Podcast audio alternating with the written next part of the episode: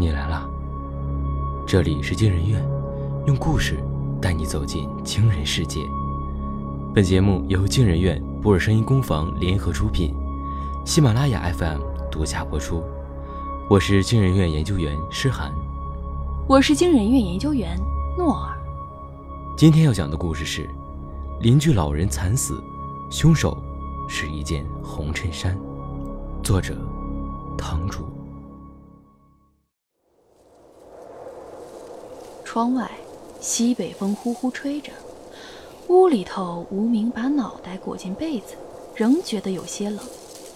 忽然，窗户被猛地推开，无名下意识地探出头，伴随着刺骨的寒风，一个身影从窗口翻进来。无名吓得一下子从床上弹了起来，赶紧伸手按亮了床头的灯。谁？眼前这人衣衫残破，头发凌乱，刘海遮住了半只眼睛，右脸颊上有一道骇人的刀疤。他转过身，把窗户关好，笑嘻嘻地对无名说：“哎哎，不好意思了，兄弟，外边实在太冷了。哎，我不躲进来，今天晚上就要冻死啊！你，你们有住的地方吗？”无名小心问道。“哎，你放心，我就是借宿，哎，不干别的。”无名盯着他，半夜三更破窗而入的人，任谁都不敢轻易相信。那人似乎看出了无名的疑虑，笑了笑，又说道：“哎，真的，兄弟，哎，不信你可以把我绑起来呀，你还可以搜我身，我保证没有任何武器。”无名迟疑着下了床，先快步跑出了卧室，抓起茶几上的水果刀，又急冲冲跑回卧室。自始至终，那人都没有半点异常的动作，依旧把手举过头顶。刀子不长眼，你你你可别乱动！无名朝那人低声吼道：“哎，好。”对方无所谓的答道。无名一只手握刀，另一只手开始搜身，还真是什么都没有。这时，那人又开口：“哎，你要是还不放心。”可以去拿条绳子来绑着我，我不介意的。好，你要是真想留下，我就得绑着你，狠狠的绑住我吧。那人的表情狰狞而诡异。无名找遍了屋子，也没找到一条像样的绳子，于是剪下一段两米左右的旧电线。不一会儿的功夫，那人就被一圈一圈的绑得结结实实。兄弟。现在你放心了，哎，你能不能把我放平到地板上，站着睡不舒服啊？看着粽子一样的杰作，无名差点笑出声。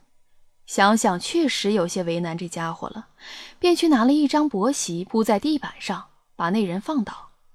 无名刚一起身，那人又喊住了他：“哎，又怎么了？席子都给我了，你好人做到底，再给我一床被子呗。”你还真是得寸进尺啊！我就一床被子，给了你我干什么？哎，那要不要我们一起盖呀？你信不信我现在就把你从这窗子里扔出去？哎哎，好好好，哎，不给就不给嘛。无名没再搭理他，拿出一件大棉袄扔在那人身上，然后回到床上，坐在床沿发愣。过了好一会儿，无名才再次躺下，那把水果刀。他偷偷藏在衣袖里，他不明白自己为什么不报警，也不赶这人走。无名闭上眼睛，却一直不敢让自己睡着。没过一会儿，耳朵里传来那人轻轻的鼾声。无名还是不敢睡，竖着耳朵想要搜索这房间里任何一点细微的声音，可是始终没有任何异常的动静。又不知过了多久，疲乏。终究战胜了他的警惕。当无名猛地惊醒过来时，天已经亮了。他朝地板看去，竟然空无一人。有那么一瞬间，无名觉得自己只是做了个怪梦。可地板上的凉席、大衣都还在。更惊人的是，电线被解开了。看着那团电线，无名浑身起了一层鸡皮疙瘩。他赶紧把整个屋子检查了个遍。万幸没丢什么东西，呆坐了一下，他又手忙脚乱地把自己浑身上下检查了个遍，还好毫发无损。无名打开昨晚那扇窗门，点上一根烟，寒风拂面，他忽而为自己这一夜的警惕感到可笑。都穷成这样了，哪还有什么东西值得被人偷？说来也奇怪，从那天起，那家伙就隔三差五的来。无名驱赶过他几次，可这家伙脸皮厚过城墙，从来充耳不闻。久而久之，无名也就不管他了。我说：“你叫什么名字？”“哎，我是孤儿，呃，没名没姓。”“那总该有个称呼吧？”那人指了指自己脸上那块疤，笑着说：“就叫我刀疤吧。”刀爸爸，哎，乖儿子！操！门锁扭动的声音让无名回过神来。等待交接班的时间非常无聊，以至于他竟然想起了刀疤这个家伙。接班的同事足足晚到了一个小时，一进屋便假模假样的道歉：“哎，不好意思啊，有事耽误了。”无名不敢多说什么。去更衣间把身上的制服换下，匆匆下了班。这半个月，无名轮到值白班，也就是早上七点到晚上七点。可因为这个爱迟到的同事，无名几乎每天都要晚上八点才能下班。最近公司里人心惶惶，说是有人盗窃机密材料，上头因此强调要加强安保，所以换班的人没来，即便是到了时间，无名也不敢擅离岗位。要是别人遇到这种事儿，多半是要闹的，至少也要向领导反映。无名也这样想过，却从没有付诸行动。那家伙身材比无名高大，来这公司的时间又早，明摆着是欺负人。可这份工作得来不易，无名不想随便与人交恶，万一处理不当，这日子更加不得安生。所以他只能忍。走到公司大门，夜幕早已降临。无名肚子饿得咕咕叫，他只想快一点回到家里煮碗泡面，或者去对门李大爷家蹭点吃的。就在这时，一抹熟悉的身影从应急通道里出来，带着淡淡的香气，在无名身后掠过。飘逸的披肩秀发，端庄大方的职业正装，修长的双腿裹着丝袜，秀气的双脚踩着高跟鞋，每一个步伐都散发着性感。对面的女孩是小西，说起来和无名也算是同事，只是人家坐办公室，而无名做保安室。如果说安稳还可以割舍，那眼前这个女人，便是无名更加不愿意辞职的原因了。小西进这家公司的时候，刚从学校毕业，清纯的很。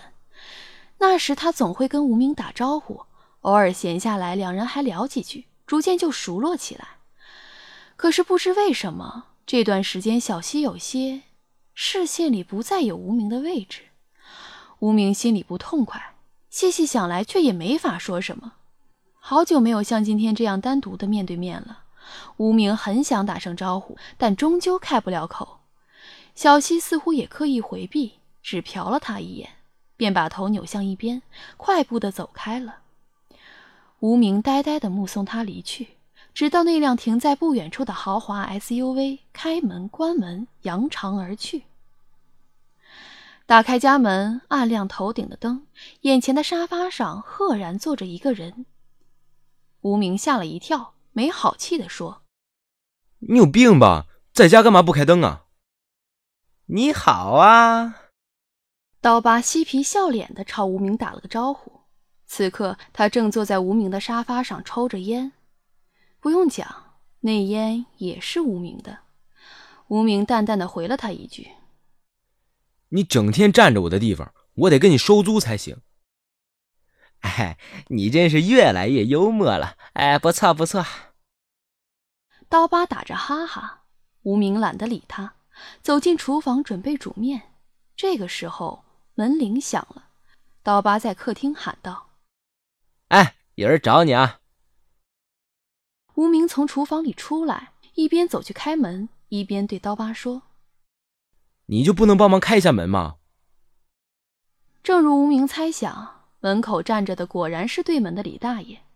说起这李大爷，他有两大爱好：第一是买彩票，第二大爱好应该就是来叫无名吃晚饭了。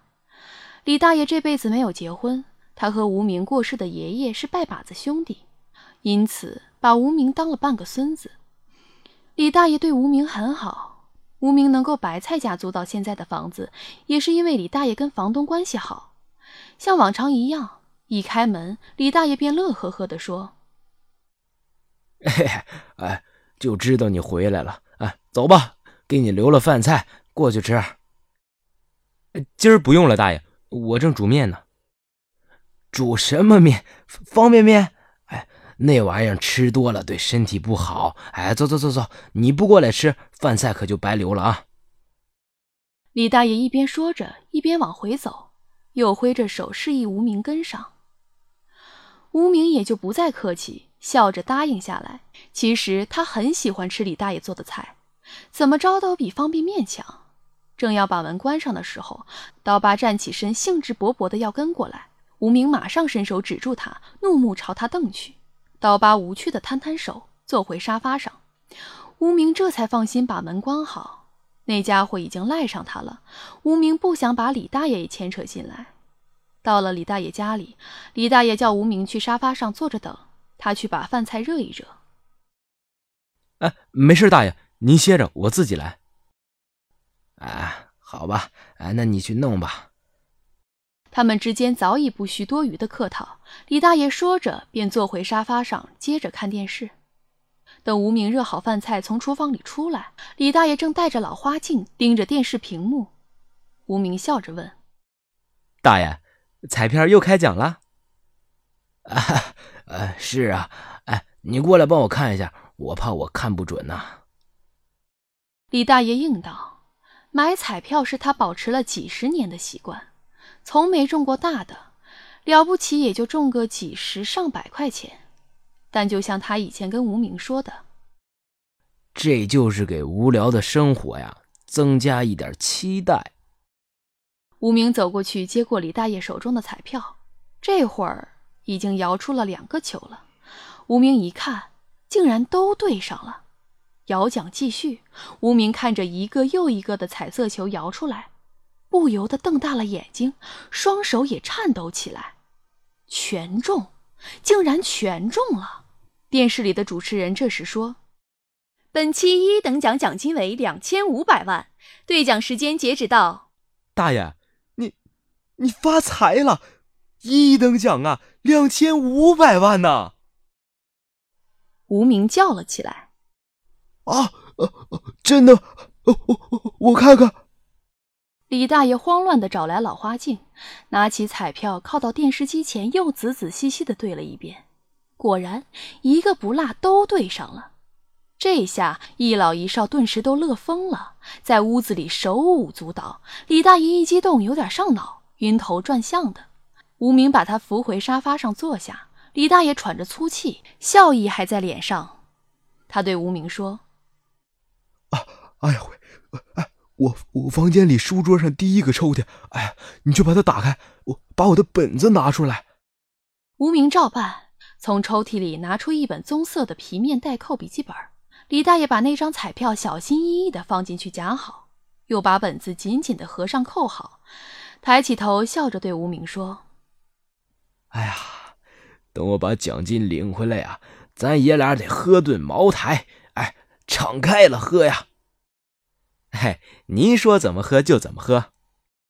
无名的开心不亚于自己中奖，在他心里，李大爷是这世上最好的人了。父母离世的早，无名一没钱，二没能力，这些年在这社会上数不清受了多少冷落，没什么人正眼瞧过他，除了李大爷。当初从乡下来城里，举目无亲，辗转找到爷爷当年说的战友，本以为走个过场的事儿，想不到人家对他视如己出，不仅帮他找房东，还时常关照生活起居，即便是粗茶淡饭，也总会记着给他留一份儿。所以在无名看来，也只有李大爷受得起这样天降横财的大好事。回到住处，无名还沉浸在欣喜当中，忍不住也跟刀疤讲了这件事情。刀疤听完后，神色却有些异常。他躺在长沙发上，一副若有所思的样子。过了好一会儿，突然冒出一句话：“有什么好高兴的？又不是你中奖。”无名觉得这家伙是嫉妒，见不得别人好，便也没有了跟他继续闲聊的兴致。刀疤却没有停下的意思。哎，要不咱们去把那张彩票给偷过来吧？你疯了，胡说八道什么？一听这话，无名一下就站了起来，冲着刀疤骂道：“我可没胡说八道！哎，你想，够了！”刀疤还想说什么，被无名直接打断。他一脸严肃地对刀疤说：“我再警告你一次，别再瞎想！你要是敢做什么不该做的，我不会放过你。”刀疤又是那副示弱妥协的样子。哎，好，好，好，你说啥就是啥。无名没再理他。拿了换洗的衣服进卫生间洗澡，时冷时热的水从破旧的莲蓬头里浇下来，令他无比烦躁。